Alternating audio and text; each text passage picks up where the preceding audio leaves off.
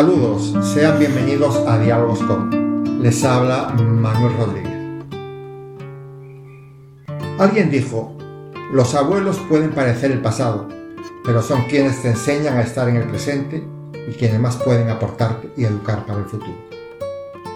Siempre ha sido así, más pareciera que hoy esta sociedad que camina precipitadamente hacia ninguna parte no dispone de tiempo en el que los abuelos puedan transmitir su experiencia vital, no solamente a los nietos, desgraciadamente tampoco a los hijos.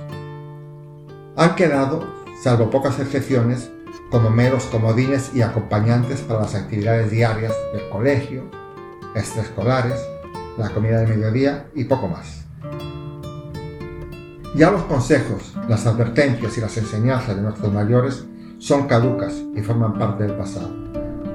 Hoy, en una sociedad donde la palabra padre y madre pretenden cambiar por el de progenitora gestante o el día de la persona especial, en una sociedad autosuficiente, abastecida de todo, sabedora de todo, que no necesita recordar, que no necesita ser advertida, pues ya bastante tiene con prever el mañana, la figura de los abuelos pasa a un plano secundario, de meros colaboradores sin derecho a voto, en una sociedad donde las familias tienden a tener cada vez menos hijos, tomando en cuenta para esa decisión la disposición física de sus padres, de quienes esperan les brinden la ayuda necesaria para su crianza.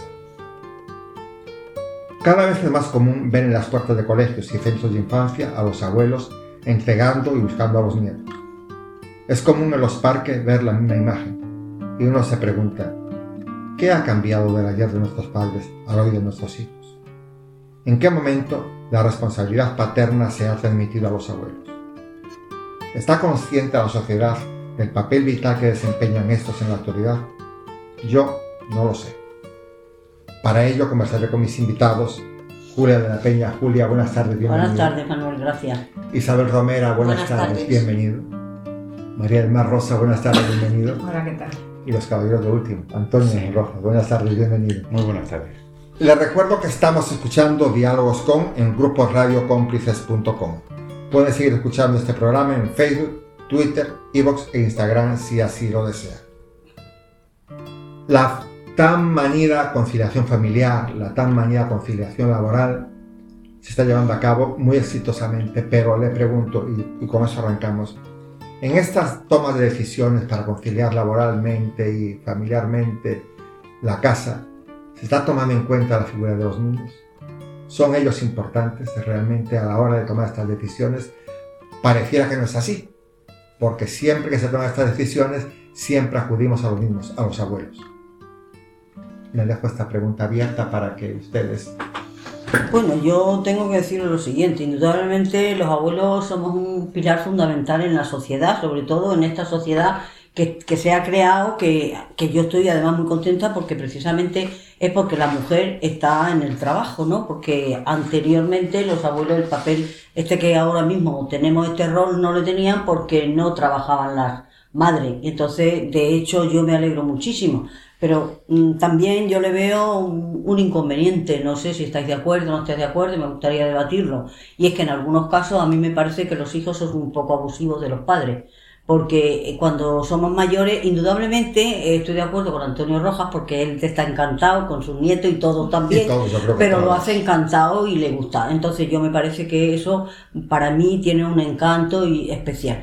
Pero hay muchos abuelos que van mm, bastante forzados yo desde mi balcón os tengo que decir que veo muchos abuelos que llevan a la guardería a los nietos que las pobres madres no pueden ni con las piernas. Entonces a mí me parece que en algunos casos es un poco abusivo. Creo que a los mayores, una vez que ellos, si ellos toman la determinación voluntariamente de hacerlo, estupendo. Pero si es un poco obligado, me parece que no es justo. Porque cuando uno llega a la edad de jubilación, tenemos pocos días para poder hacer nuestra vida, para encaminar nuestro último futuro en lo que queramos y en lo que nos apetezca. Y me parece que en algunos casos porque mira mm, yo sé de muchas muchos hijos que dicen ah pues mira mi madre me lo tiene mi padre me lo lleva y me lo cuida y yo pues mira a ver si me puedo comprar un coche mayor más grande de más potencia o me compro un piso mayor si tiene tres dormitorios pongo cuatro hombre no son todos los casos indudablemente. Yo estoy de acuerdo siempre que sea una necesidad pero por un capricho estoy totalmente en desacuerdo, porque llevo muchos años con, tratando con mujeres y con amas de casa y con madres y de todo, y os tengo que decir que muchas están sufriendo lo que yo digo. Siento que discrepéis, pero es así. No, no, dicho nada todavía, ¿no? Antonio, María del Mar e Isabel.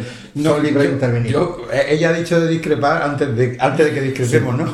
Eh, bueno, en principio, yo. Lo que pasa es que hace una ahora, aquí nos conocemos todos de familia, me refiero sí, que sí, sí. Sí, sí, sí, no, no, pero bueno, es que eh, antes, de, antes de, del diálogo hemos, estado, hemos estado hablando y tal.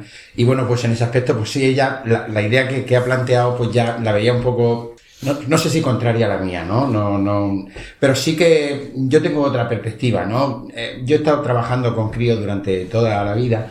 Yo he tenido la suerte, porque muchas de las cosas que se dicen de que los abuelos, eh, pues no han podido en su momento cuidar de los hijos de forma adecuada por motivo de trabajo, sobre todo los abuelos hombres, ¿no? Y entonces, pues, el, el que es mi caso. Eh, entonces, de, después, cuando llevan los nietos, cuando llega la jubilación y, y tienen tiempo para, para poder vivir, para poder gozar de, esos críos chicos, pues entonces pues los tratan de una manera distinta. En mi caso, y por mi trabajo, y por el de mi mujer, pues yo mm, no he tenido eso, ¿no? Yo mis crías las he, por la mañana las he mal vestido, las he mal peinado y, estaban en mi puesto de trabajo además, es decir, que, que yo las he gozado a mis hijas. De todas maneras, los, los nietos, eh, no sé, yo es algo distinto, lo mismo que no recuerdo los detalles de entonces. Pero yo, yo estoy gozando mucho de mis nietos. Yo deseo que me llamen mis hijas. No, tengo un horario fijo, pero, pero un horario fijo de, de, de, obligación, como tú decías antes. Pero sí que, que yo gozo. O sea, yo si, eh, si, si, si veo en el teléfono pone Alex o Arancha, que son mis dos hijas. Si pone en el teléfono Alex, digo, o sea, a la hora que me llama, digo, esto es que me toca ir con los críos.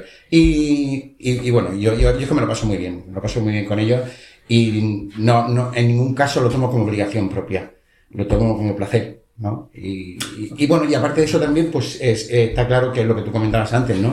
El tema de la conciliación familiar y como, como decía, como decía Julia, pues como decías tú en, en la introducción a, a, a este debate, eh, la, la conciliación familiar pues ha cambiado mucho, ¿no? Lógicamente, pues antes las madres estaban más dedicadas al hogar y todo lo demás, y por suerte, ahora mismo la mujer se incorpora al, al, mundo laboral y eso hace que, que, que, se abra un campo distinto. ¿Para qué? Una realidad distinta también. Sí, exacto. O sea, la realidad de ahora no es la de antes. Y, y sí que te necesitan, te necesitan, es necesidad lo que tienen de ti y, y ya, pues depende un poco de, de, de si tú estás dispuesto por placer o por obligación, estás dispuesto a, a cubrir esas necesidades.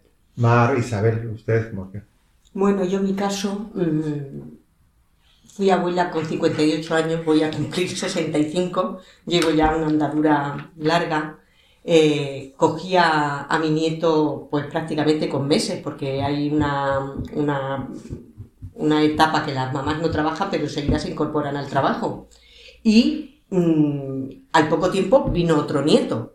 Entonces ahí para nosotros fue un poco mm, difícil, difícil porque mmm, mis hijas, mi hija trabajaba con turnos, había que madrugar mucho, nos levantábamos a las 6 de la mañana y eso fue pues ahí un esfuerzo grande. Y luego empezar a aprender a criar. Nuevamente. Nuevamente. Y con una realidad diferente. También. Y con una realidad diferente que mi marido es más consentidor a lo mejor y decía, ay, pues es igual, pues si no tal. Y yo digo, no, es que están mucho tiempo con nosotros y entonces también hay que educar. No es decir, bueno, como estamos con los abuelos aquí, mmm, anchas Castilla, hay que ir poniendo unas normas. Y además los críos son muy listos, al menos me imagino que todos, y a lo mejor me dicen, no, mi papá no me dice a mí, o mi, o mi mamá no me hace, no. Y yo ya digo, aquí es así tu papá en tu casa que te diga o que te haga, pero tenemos que poner un poco unas normas porque si no, claro. parece que... Es un poco lo contrario del tópico. El sí. tópico dice que los abuelos malcrían y los padres tienen sí, la responsabilidad, ¿no? En tu caso es justo lo, lo, contrario, ¿no? Pero es que no, yo estoy muchas horas, nosotros trabajamos muchas horas con, con los niños, entonces no es decir, mmm, es que solamente es la hora de comer, sino que a lo mejor empezábamos por la mañana y se nos hacían las 6 o las 7 de la tarde, entonces son muchas horas y hay que, que ponerse un poco poco firme. A ver, yo ya la última que soy la más joven y, la que menos nietos tengo y la, que menos responsabilidades tengo con ellos, ¿no? Pero bueno. Y, la que más tiempo ha sido abuela, ¿no? Bueno, aparte... Es posible, bueno, menos detrás de Julia, sorprendentemente. soy más, más. bueno, yo veo que hablamos de varias cosas simultáneamente, ¿no? Hay, podemos estar hablando del lugar natural de los abuelos, eh, con independencia de la, de la generación o del momento social en el que estemos viviendo y está claro que los abuelos tienen un lugar.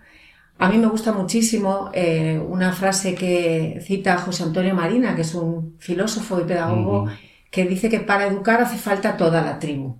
Es decir, que hace falta, hace falta los abuelos, los tíos, los vecinos, hace falta el colectivo. Entonces, en ese sentido, los abuelos tienen un lugar.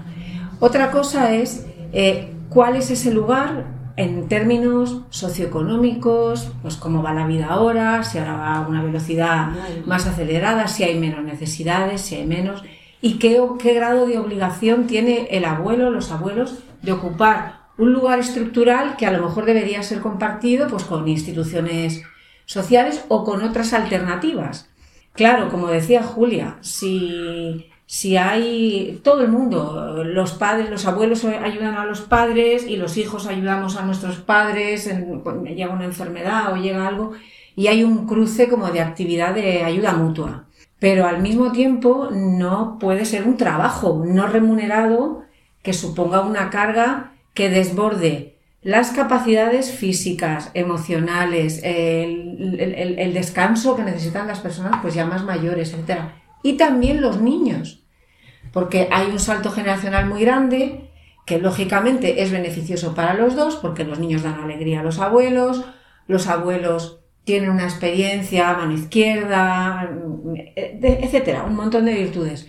Pero que llegado un momento también hay un salto de hábitos, de costumbres, de, de paciencia, de todo, que hay que ver. Y bueno, yo creo que lo estamos reflejando mm. bien. estamos, estamos ahí. Comentabas, comentabas tú ahora, Mar, que efectivamente la labor de educación de los niños es una cuestión que es una cosa que es responsabilidad de toda la tribu, de toda la sociedad. Pero en esa misma medida te pregunto, ¿la sociedad está consciente? Creo que no. De la labor tan importante que tienen los abuelos.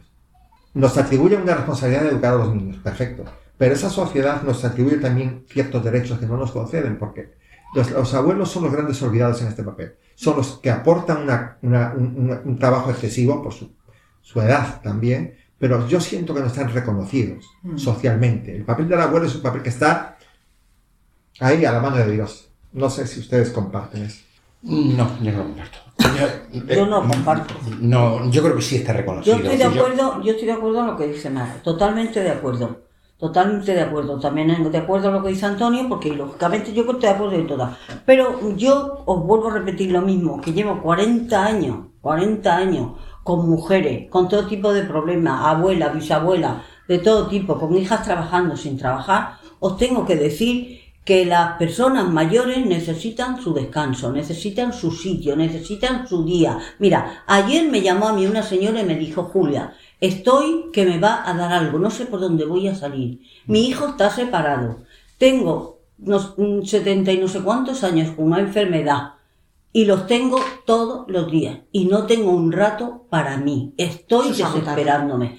Quiero deciros que tenemos ese problema también enorme. Los hijos hoy no sabemos si para bien o para mal, pero hay muchísimas separaciones. Y en realidad quienes están pagando las separaciones son los abuelos los abuelos, porque el padre se va con la madre, la madre eh, se encuentra con el derecho de estar con los nietos y esas personas mayores ya no es ha pasado su tiempo, necesitan descanso, si necesitan vida, necesitan irse a tomarse un café con Pero eso mm, los hijos tienen que darse cuenta. Claro, claro, pero es lo que, te, que, el hijo tiene que darse cuenta, es decir, mi padre tiene una, una, una fuerza X, no puedo sobrecargarlo ni tengo, es un poco abusar. O sea, mm, yo veo con mi hija que a veces yo misma tengo que decirme, no, ya más no, porque mm, he estado con los críos hechos y además estoy haciendo algo de cocina. Digo, Irene, ¿quieres para mañana tal? Y me dicen, no, mamá, déjalo. O sea, que yo misma, ¿sabes qué te digo? Me vuelco a más. O, o llega el fin de semana que no los veo porque sus papás no trabajan y entonces aprovechan para estar con los niños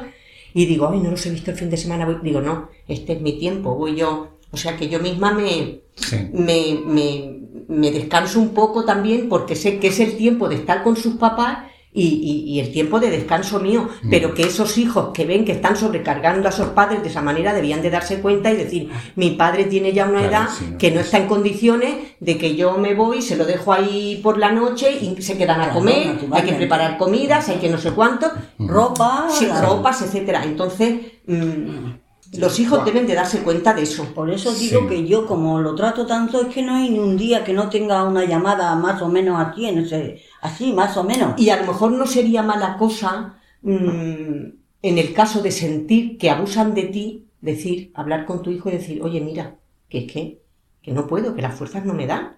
Porque es que cuando llega la noche y tienes ese, ese agotamiento y esa historia, no hay que aguantarlo todo, todo, todo. Pienso yo que si, si, no se dan cuenta, un poco mm, llamar a, la atención y decir, yo te puedo ayudar hasta aquí, pero mm, es que ya no puedo más, es que Luego, es lo que dice, si estás agotado, una persona con setenta y tantos años te, te, te carga con todo eso y ya es que no puedes ser. No puede ser. Todo con la energía del crío, que el crío demanda mucho. Uf, madre mía. Son inagotables. Madre, pero que, y hoy hay niños de piso, son niños de piso. O sea que antes sabes tú que los niños salían a la calle, jugaban, no sé qué, y ahora tienes que irte con ellos a la calle porque los niños no pueden salir a la calle solos ni pueden no, eso no se y en el piso la, lucha con las pantallas. claro, claro, claro, claro. o, hacerle actividades, vamos a pintar o vamos a jugar a claro, esto. Y tienes que estar claro, en continua actividad. Claro, claro. aparte, la, la, la, generación tan. El salto de generación de estos abuelos que os digo yo, de, que son los que más conozco yo, de 70, 70 y tanto, a la generación de, de los nietos de ahora, imaginaros vosotros, exacto. eso es un, un, cautiverio para los abuelos, porque es que es niños que no obedecen, niños que tienen otro tipo, no tienen casi disciplina, porque los padres hoy, no digo todos, cosas también, no digo todo, comparto contigo no que digo yo también conozco casos. No digo todos, eh, no digo todos los padres, tampoco podemos meter aquí generalizar. no, se puede pero no hay normas, no ponen normas. Porque mi vecina, si el suyo viene a las 5, el mío tiene que venir también. Porque si el mío hace esto, si se sube al sofá el mío, pues yo también puedo subirme. Mm. Un ejemplo. Quiero deciros que hay, es tanta diferencia generacional que los abuelos lo que están es aparte de que estén a gusto, de que estés contento, no es tu caso, porque tú es tu profesión. No, digo que es tu profesión y no es tu caso. Y yo te digo que, que tú te conozco y sé que no. Pero aparte de eso, hay muchos de lo demás, Antonio. Hay muchos abuelos lo, lo contrario. Yo tengo en el colegio, por ejemplo, yo ahora como abuelo, que pasa a recogerlos y todo lo demás, y antes como director del colegio, que me han pasado por allí, los he visto, eh. y, y, tengo la otra casística. Eh, es decir, eh, muchos abuelos que, que, comento con ellos, yo que sé, a lo mejor, el, por no exagerar, el 30%, el 35% de, de los que vamos a recoger a los críos somos abuelos, ¿no? Mm, Entonces, lo que sí es, palpamos y hablamos entre nosotros y tal, y no, no veo, no veo desagrado en ellos, ¿no? No veo o sea, que van con gusto, o sea, quiero decirte que, que muestran, que, muestran que, que, van... yo lo que, hablaba al principio, Antonio, no es que los abuelos actuemos con desagrado en la colaboración con nuestros hijos. La sociedad no nos reconoce la que es lo que comentaba. Entonces también, yo comentaba al hilo de lo que decía Mar antes, eh, la responsabilidad de la, de la tribu, exactamente, pero les pregunto nuevamente, y no me lo contestaron antes,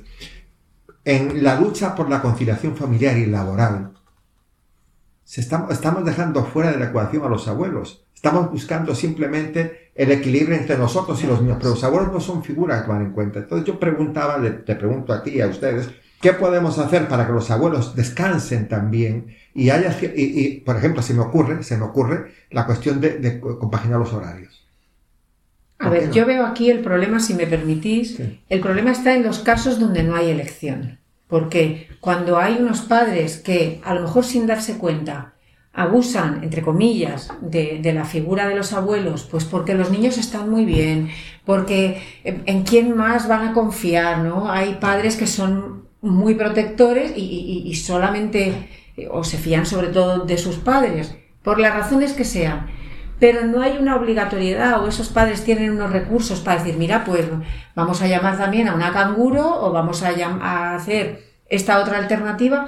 Ahí es simplemente una cuestión también de hablarlo los abuelos con los padres, en fin, llegar a una solución para esa conciliación que incluya también el tiempo de los abuelos, que es lo que estás diciendo tú.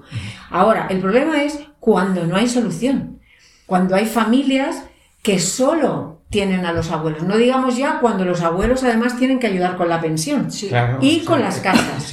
Porque decía Julia de que, claro, cuando se trata de un capricho, pues por supuesto que no. Estoy ahorrando. Una forma de ahorrar es pues ahorrar ese recurso y, colaborar con...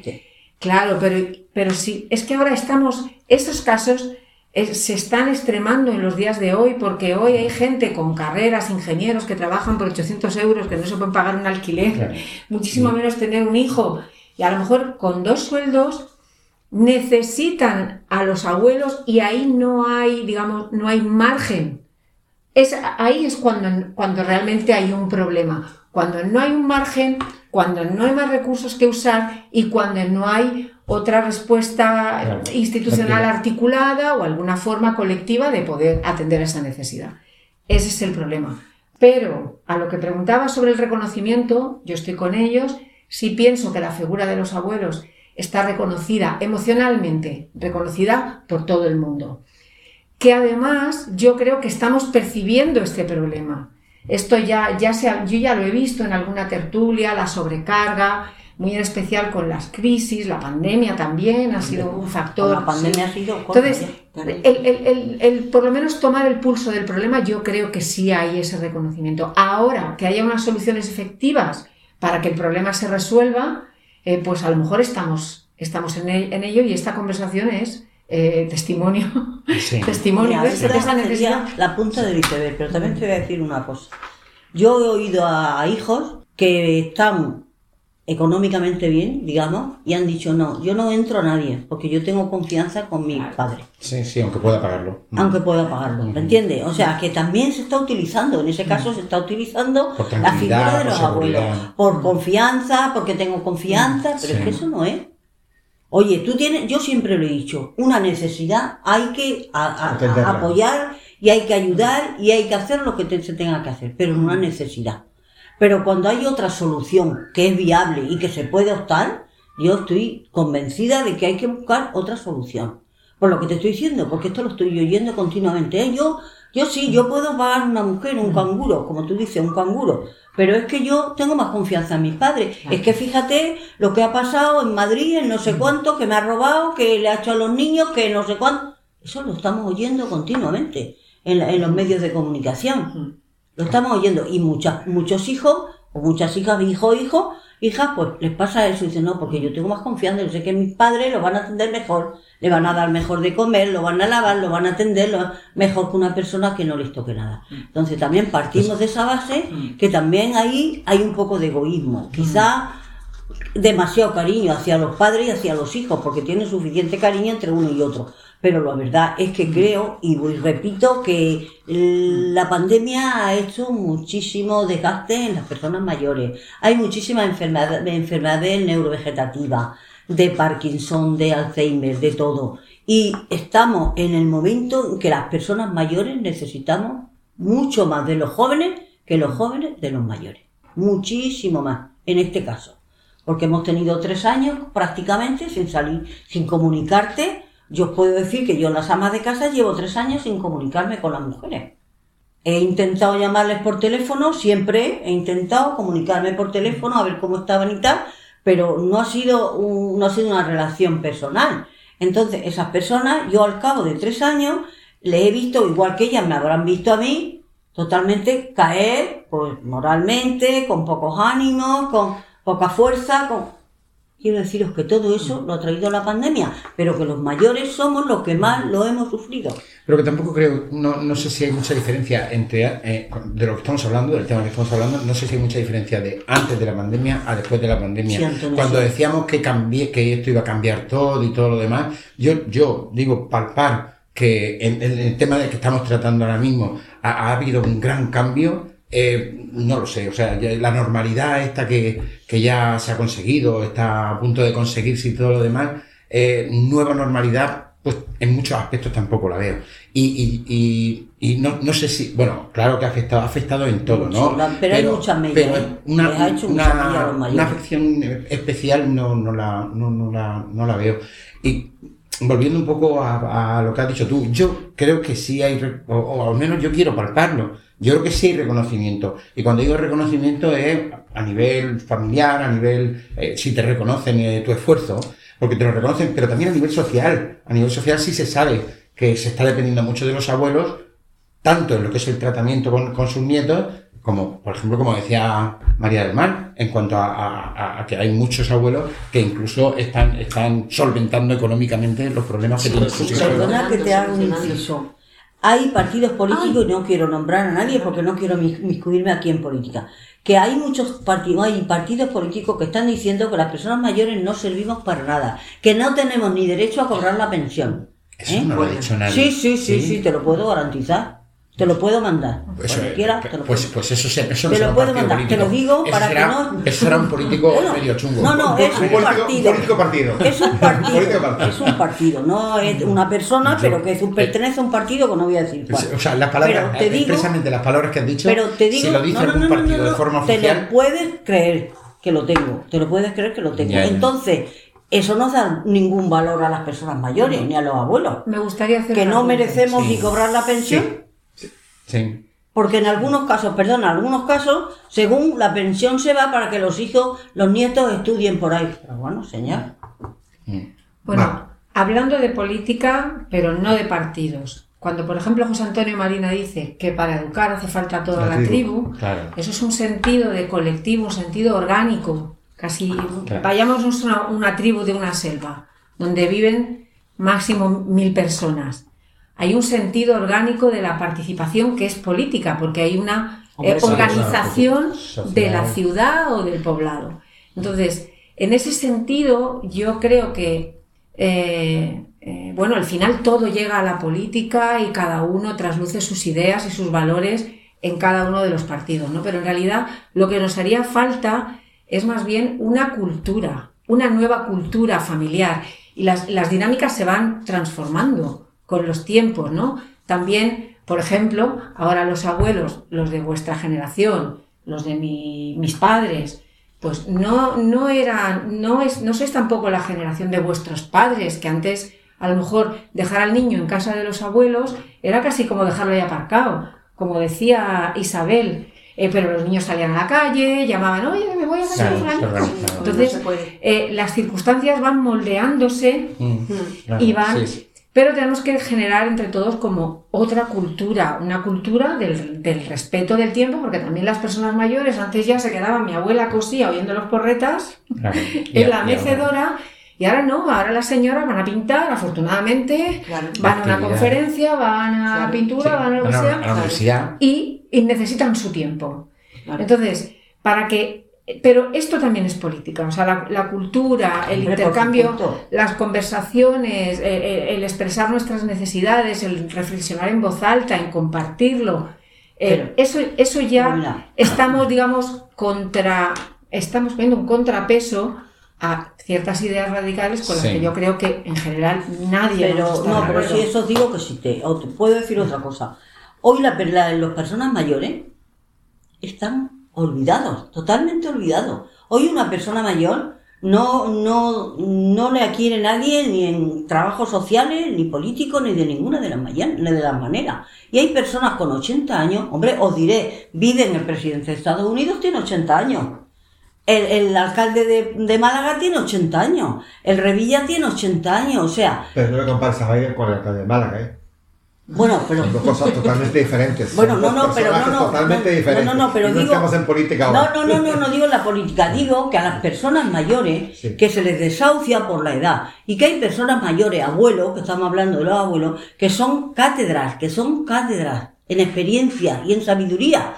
Y, y estamos perdiéndonos también todo eso. Porque le estamos arrinconando solo a que lleven a los, a los nietos a la guardería y ya está, y ya está. No hay no hay ninguna mm, mesa redonda ni ningún sitio donde las personas mayores puedan reunirse y, y, tratar de sus temas, de sus problemas, de sus cosas, porque hay personas mayores que son cátedras, como digo, y se les está desaprovechando, y solo y exclusivamente se les está, eso, como dice Antonio, Antonio sé yo que no es así, pero bueno, porque Antonio eso no va más.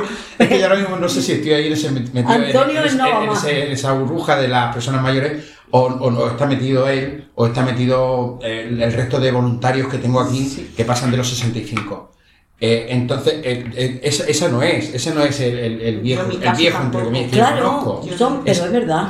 no, no, yo no lo capto. Tú no, pero, es verdad que está pasando. Pero en general, a, a, Manuel Manuel está desarrollando una actividad a su edad que, que, es alucinante, porque es capaz. Eh, eh, Fernando Ortiz, por ejemplo, todos los que tengo que están por encima de los 65 años y no sé si podemos meterlo en eso. O sea, a partir de qué edad tú dices que lo estamos desahuciando. A partir, de, a partir de la jubilación. Pero ahora mismo están, hay muchos, muchos compañeros míos de magisterio que, que, han, que han terminado eh, su ciclo laboral y están en la universidad estudiando. Y están aquí. Y está, yo, yo sí veo movida de la gente mayor que está, que está mucho más que antes. mucho más que antes. Pero tu caso no es el de muchos. No, no, no, yo estoy hablando de muchos, no estoy hablando de Hombre, porque yo también sé que como el mío hay también. Me gustaría también hablar, una, que poner en la mesa una cuestión. Comentaba, no sé si fue Julio, fue eh, Mar o, o, todos, ¿no? de, de, de yo creo que se están perdiendo realmente la valiosa experiencia que tienen los abuelos. Una, experiencia ganada por, con años. Sin lugar a duda. ¿Qué pasa? Que se está estableciendo ahorita la opinión general, cada vez más generalizada en, los, en, la, gente, en la gente joven, que la opinión de los abuelos no vale. No vale para el abuelo está caduco. Entonces creo que ahí hay una labor que hacer importantísima de rescatar esa experiencia vital de los viejos, que no se está haciendo y eso de alguna manera va a tener consecuencias irreparables para los muchachos. ¿Es una apreciación mía o sienten que se es no, yo estoy de acuerdo, totalmente. estoy de acuerdo, totalmente. Que no se valore. Mm, pienso que avanzamos de una forma muy rápida, se avanza de una forma muy rápida en muchísimos temas y entonces todo se queda soleto, todo se queda antiguo, todo se queda caduco. y entre, y entre ellos, pues a lo mejor son, pues, mm, esa, esa, esa formación que tú tienes o esa información que tú puedes dar y parece que todo es de teclado y todo es de de pantalla. y no es así. Mm, me imagino que no será la percepción de todo el mundo, pero sí que estoy de acuerdo contigo en que es verdad que, veo que, se corre mucho, que se, que se va muy rápido y que parece que, la experiencia... El sosiego de la experiencia que no se toma en cuenta. Sí, sí, sí, se tiene poco en cuenta, se valida poco. Mar eh, creo que discrepaba con lo que no, o no, no, no, no, pareció... estoy completamente de acuerdo y de hecho...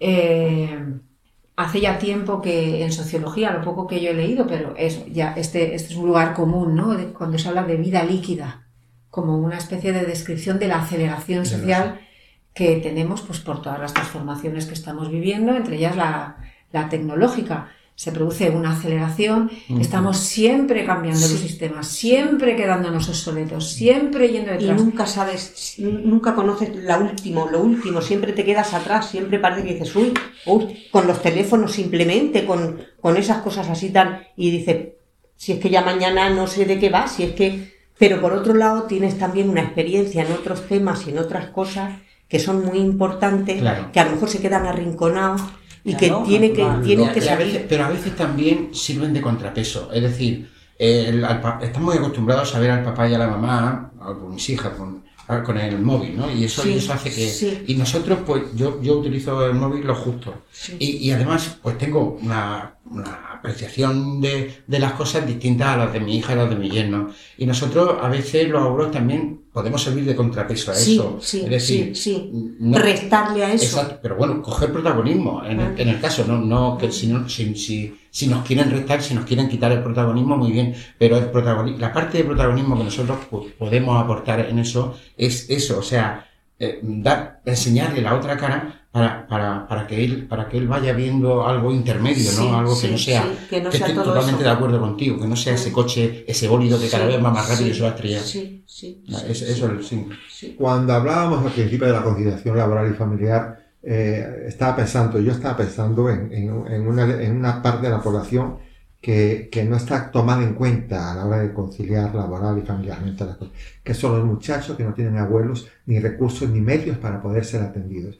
Es lo que ya una vez conversaba yo con el padre, padre Pedro de las Tesas de Marías y me mostraba su profunda preocupación por los niños llave que había aquí en la comunidad. Imagino que en la comunidad extiende a toda España, a todo el mundo. Son muchachos que están solos todo el día, porque la madre tiene que trabajar, el papá tiene que trabajar, y son niños llaves, son niños que no cuentan con los abuelos. Y ese es un fenómeno que es preocupante también. Pues Cuando hablaba de la conciliación familiar y laboral, estaba hablando de instrumentar políticas que independientemente que tengas abuelo o no tengas abuelo, todo niño puede estar atendido. A eso me refería. Quería una mm. opinión de ustedes sobre eso.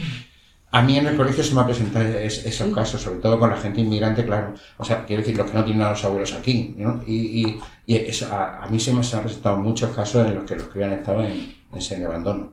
Es decir, que los críos, una niña de, de 8 años que, que, se, que, que, está encargada de arreglar al hermano de, de 4 y además llevarlo al colegio, volver, y hacerle la comida con el fuego y con todo el frío que supone todo eso. Y yo, yo lo he vivido, yo he vivido muchos casos de eso, ¿no? De, de, que los padres salen a las 6 de la mañana, los dos a trabajar al campo a Novelda, voy a poner un caso que me acuerdo, y igual llegar a las 9 de la, de la noche. Y todo ese tiempo, una, niña, de 8 años ha estado cuidando a un hermano de 3 con todo lo que eso supone. ¿no? Y no, no, no un caso, ¿eh? Hay muchos. ¿Y dónde, queda, ¿Y dónde queda Mar la responsabilidad de la tribu?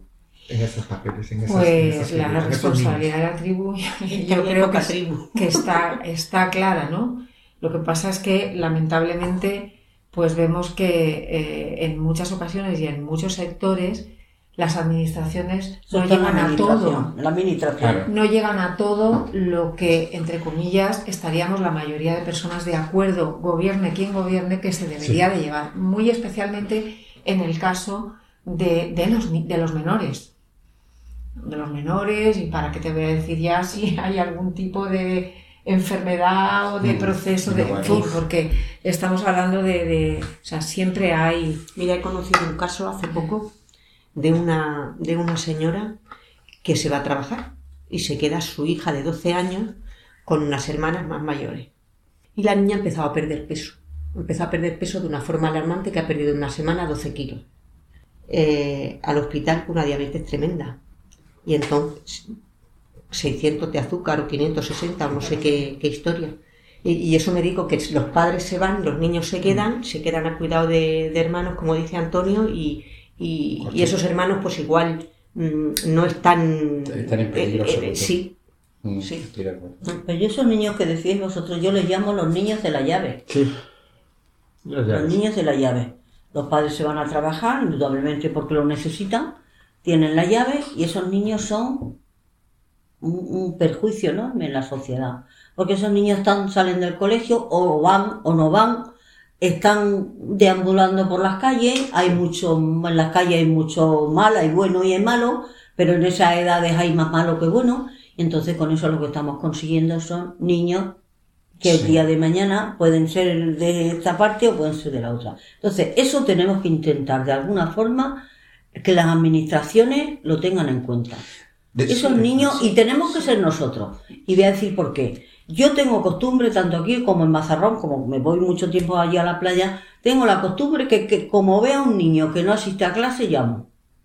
Porque no por el niño, sino por el perjuicio que les puede suceder el día de mañana, a tanto a él como a la familia. Entonces tenemos que ser conscientes. Y cuando veamos que un vecino tiene niños pequeños, que no los manda al colegio, que no los atiende, que no está... Tenemos que ser lo suficientemente responsables nosotros de avisar donde hay que avisar a los servicios sociales, donde hay que avisar para que estén pendientes de esta familia. ¿Qué va a pasar? Pues indudablemente una vez que los servicios sociales estén pendientes de esa familia, le van a procurar pues todo lo que necesiten. Pero si no lo saben, bueno, en algunas veces. Desde mi experiencia. Desde mi experiencia ya lo sé, en algunas veces no es posible. Pero, desde mi experiencia te digo que yo estoy 15 años de director y entonces nosotros, eh, y cuando digo, no hablo de mi colegio, no, hablo de todos los colegios en general porque nos reunimos con frecuencia.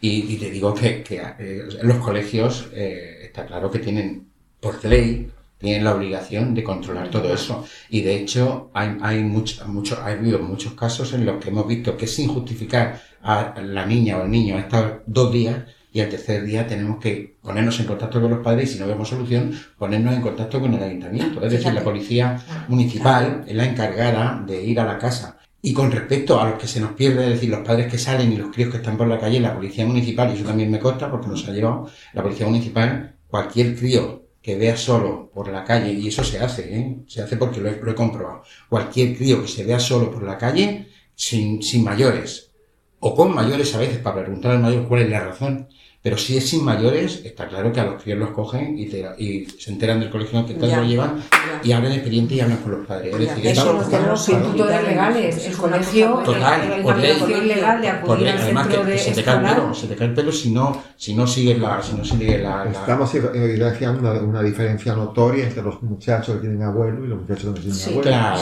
O sea, un muchacho que tiene abuelo difícilmente sí. falta, la, falta a los colegios o a las actividades normales porque hay una persona más allá de los padres, responsable claro. de que ese muchacho acuda. Claro. Abuelo, familia extensa. Ah, sí, tíos, sí, claro. Con lo cual, yo quería preguntarle, perdón, a Antonio, que es profesional de esto. Cuando viene, por ejemplo, una familia de inmigrantes y no tienen papeles, como se dice, eh, ¿pueden inmediatamente acudir a un colegio para que sus hijos vayan sin... Te, te pregunto, Sí, es sí, una sí. pregunta que quiero que me la hagas. Sí, no, simplemente con tener el empadronamiento, conseguir una casa. Sin empa- te hablo sin empadronamiento, Ah, no, sin no. papel y sin nada. Si viene sin Eh, empadronamiento, no existe, lo, siguiente, lo siguiente es ir al ayuntamiento a pedir el empadronamiento. Ya, pero por eso te digo yo a ti que si se dan esos casos que no tienen empadronamiento ni tienen papeles, puede ser que haya algunos críos que anden por la calle. No. Por eso te digo a ti que deberíamos, eso también No. un poco estar No, sobre Julia, aviso. No, Julia. Sobre aviso. Es eso, o sea, es lo primero que le pedimos cuando van a hacer la matrícula es obligado el empadronamiento. Para el empadronamiento, pues ya sabemos lo que pasa también. Y volvemos, no sé, estamos desviando un poco el, el debate, pero No, está todo íntimamente ligado. Sí, perfecto. Eh, Lo que decías es eso, eh, tienen que buscarse una casa. Ese motivo digo la, la, cómo está el tema de las casas, que se meten 8 en la habita- eh, 15 en la casa, y todo el follón, y gente que, que se ha aprovechado, y no estoy hablando de ellos, cuando digo ellos digo los inmigrantes, pero también de, nosotros, y cuando digo nosotros, digo Claro. los, los nativos de aquí, y, y- pero sí, y eso se han aprovechado también en, en el sentido de que han metido a mucha gente dentro para tener, otro tema de para tener debate, un empadronamiento que le pueda servir no solo para eso, no solo para, para poder tener acceso a la educación, sino para un montón de cosas, para los es otro para tema todo. de debate que estamos Sí, los empadronamientos es un negocio asqueroso. Eso es un negocio Eso-. Se cobran 200 o 400 euros por empadronamiento. que por para- empadronamiento. Sí, 200 euros cada El mismo que- 500. Por 200. Por empadronar. No, pero aparte de eso, cada habitación intermediarios 200. también. Eh, Mm. Vamos a ir concluyendo ya porque van 45 minutos de, de- de- de charla. Y me gustaría una cuestión. Todo esto que, se está haciendo ahora y esa, y esa, esa conciliación eh, laboral, esa conciliación familiar, yo hago mucho hincapié en ello porque creo que de ahí radica todo el problema, ¿no? Sin quitarle derecho a eso.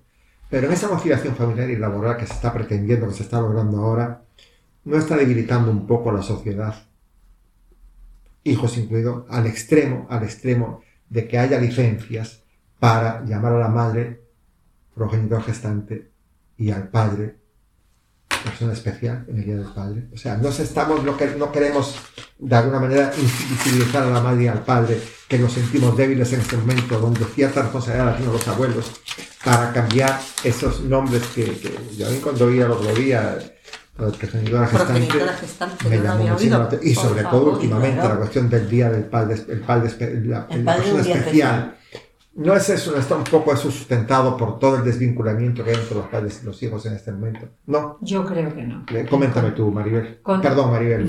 Eh, va. Con todo el respeto, creo que mm, con- yo no, no me gusta el uso, mm, o sea, el uso de unas categorías que a lo mejor son necesarias para desplazar a otras y que se utilice un debate contra otro, porque es como enfrentar eh, dos cuestiones que son innecesarias, ¿no? Entonces, los problemas de género son complejos, son complejos y en muchas ocasiones son difíciles de entender y se mezclan cosas necesarias con cosas accesorias y ahí hay un trabajo colectivo para ir eh, desligando ¿no? el, gravísimo problema que tienen, por ejemplo, las personas trans que realmente eh, tengan un problema de este tipo con las personas que crean que lo tengan, que no lo tienen, cuál es la legislación, cuál es el vocabulario que se usa, qué términos hay para una persona que sea trans y que tener un hijo.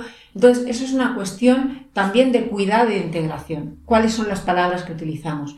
Y creo que es innecesario utilizar esas palabras en contra eh, de otras, que, que- con las que todos nos relacionamos. ¿no? Entonces, eh, no creo que el problema de la conciliación eh, pase por ahí.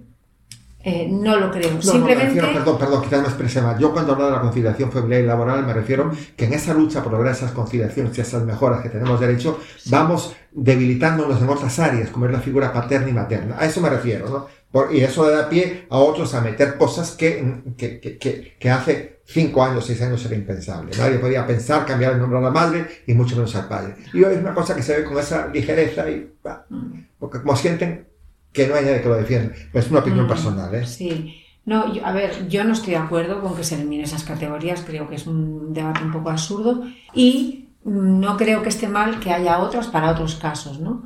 Pero no creo que eso debilite la figura real de los padres ni que sea un problema para la conciliación. Mm, mm, no, no lo veo, no, no, no, le veo ese poder a la ideología frente a las necesidades reales del día a día. Y digo ideología en un sentido llano, en el sentido de las ideas, no, de, no de, la, de la manipulación política de, las cosas o del lenguaje. En un sentido, hay, hay unas cosas que pertenecen al orden de las ideas, pero la, la, la realidad vital con padre, sin padre, niños llave, con abuelo, sin abuelo, con siete tíos, con uno. Tú sabes perfectamente. Es cada caso. Tú sabes perfectamente que para poder moldear un hierro hay que ablandarlo. Y la figura del padre y de la madre eran, hierros completamente sólidos. Y en ocasiones si, los van ablandando, los pueden cambiar. En, ocasiones muy severos. Quiero decir que el hierro te sostiene o te, o te mata.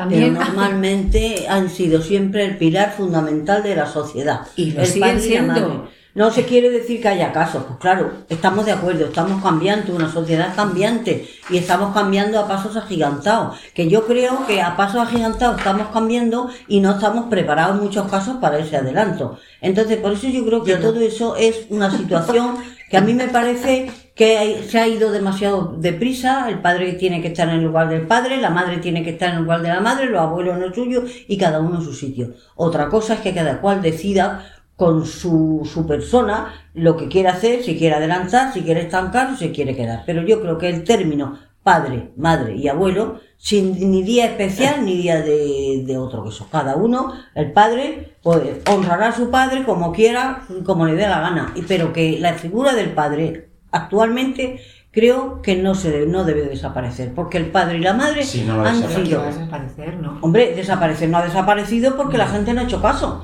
pero lo primero que estaban poniendo que era un, día de una perra especial. No, especial no. Pero eso son ideas, es lo que Ya, pero vamos a ver, Antonio, las ideas luego se graban. Antonio, las ideas se quedan en la mente. No, bueno, vamos a ver, yo creo que, es... El lenguaje debilita... El, en lenguaje, el lenguaje Antonio... Pero el, lenguaje se analiza, o sea, si tú recibes un mensaje, pues tú lo analizas o, eres, y dentro de tu pensamiento, dentro de lo que tú piensas, todos preparados. Estamos todos preparados para ese mensaje. Vamos a ver, claro, para los mensajes absurdos, claro. Para los mensajes absurdos estamos todos. Estamos no, para eso no. Para, para, para, reflexionar tú sobre si lo que te están diciendo tiene sentido o no tiene sentido. Ahora que tú me digas a mí que un padre que a lo mejor no ha ejercido de padre, como tú bien a lo mejor ha hecho, que no ha ejercido de padre, o ha tenido problemas con sus hijos o tal, porque a lo mejor su día a mí no me significa nada. Puede ser, eso lo encuentro yo que, bueno, una persona que no quiera al padre, yo, por Lo, decía Isabel antes, perdón que te lo que decía Isabel antes, esto es un, un coche de carreras que lo llevamos muy veloz, no, no solo en ese aspecto, sino en todos. O sea, en todos los aspectos. Entonces, nosotros íbamos a Ralentín, bueno, a Ralentín seguramente iría el, el hombre de Cromañón. pero ya nosotros cogimos cierta velocidad y, ya, digo nosotros cuando nuestra generación, cuando jóvenes, pero nos estamos dando cuenta que sobre todo porque a partir de, el cuarto, el cuarto del siglo pasado, del, siglo pasado y el cuarto que llevamos. No voy a poner nada más que 60 o 60 o 70 años, si nos estamos dando cuenta que en muchos aspectos el coche está cogiendo una velocidad excesiva. Con, excesivos... Y cuando, y cuando el coche va más rápido de lo que tú puedas controlarlo, pues sabes que se, se, estrella. Sí, pero la figura del padre siempre es la misma y está en el mismo sitio. Sí, sí. esa aceleración que tú Eso está claro, son generaciones y eso no se mueve. y el lenguaje lo puede mover. Vamos a ver, sí, pero no, no, no, comparemos el padre y la madre de, de, tu padre y tu madre y mi padre y mi madre con el padre y la madre de hoy. No puedes compararlo en absoluto en absoluto, porque en realidad, si, yo, si analizas así muy concienzudamente una y otra, la verdad es que yo aquello Pues tampoco. tú no crees, escúchame, ¿tú no crees que esos son los valores que le estamos dando? Eh, vamos a ver, los valores que nos daban entonces. Y los que nos dan ahora, también hay gente que tiene los valores que, que reflejan que el padre y la madre son el pilar fundamental de la sociedad. No creas que hay muchos que, que han cambiado eh, precisamente esa imagen. No, no lo creas, no hay mucho.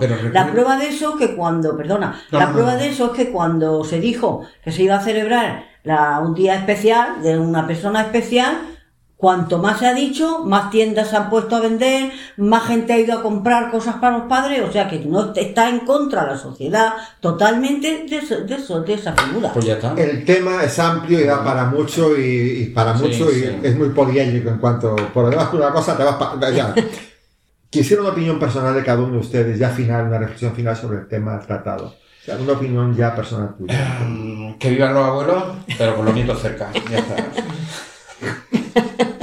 que vivan los abuelos como yo eh, Bueno, yo creo que, entre todos estamos generando una nueva cultura del lugar de los abuelos, o sea, del papel eh, fundamental que tienen los abuelos con los nietos y también del respeto que hay que tener a los abuelos y esas nuevas eh, como espacios, libertades, tiempos que ellos también necesitan. Bueno, pues yo pues mm, no me siento o sea que en el papel de abuela no, siento que, que, estén abusando de mí ni muchísimo menos. Eh, mi, tribu sí me visualiza y pienso que me valora. Y, nada, de momento pues estoy ejerciendo muy bien y los niños se van haciendo grandes. Yo me voy buscando también mi espacio, mi, mi, sitio, mi sitio para, para, para tener yo mi, mi, recreo, dijéramos, y eso. Entonces como han sido cogerlos de muy pequeños hasta que se van haciendo grandes, pues también nos vamos teniendo nosotros nuestro espacio. Y bien, yo estoy contenta, no, no me siento que estoy haciendo ninguna labor de que, ay, que no puedo y que, madre mía, y que carga y que tal. Ha sido duro, pero pienso que también... Ha sido duro, pero bonito. Sí, sí, sí, sí. Para yo digo lo mismo. Yo digo lo mismo, que esto tenía que ser en voluntario.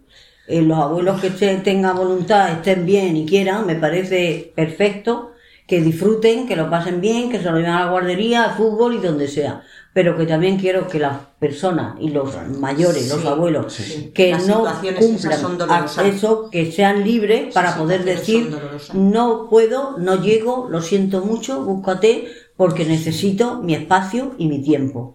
Porque eso hay muchos abuelos que carecen de ello y muchos abuelos que han estado toda su vida trabajando duro, tanto en el campo como en cualquier sitio, y necesitan respirar, necesitan ser ellos mismos, necesitan que, que, la gente vea que están descansando ya, que su vida ya es para ellos, que disfruten, que vivan. Ahora, si hay una necesidad, va de antemano, hay que cubrir las necesidades que se tengan en la familia pero siempre que sean necesidades. De otra forma, no. Y yo haría, como os he dicho antes, un llamamiento a esos hijos que tienen posibilidades de pagar a un canguro o una persona que les atienda, que lo hagan.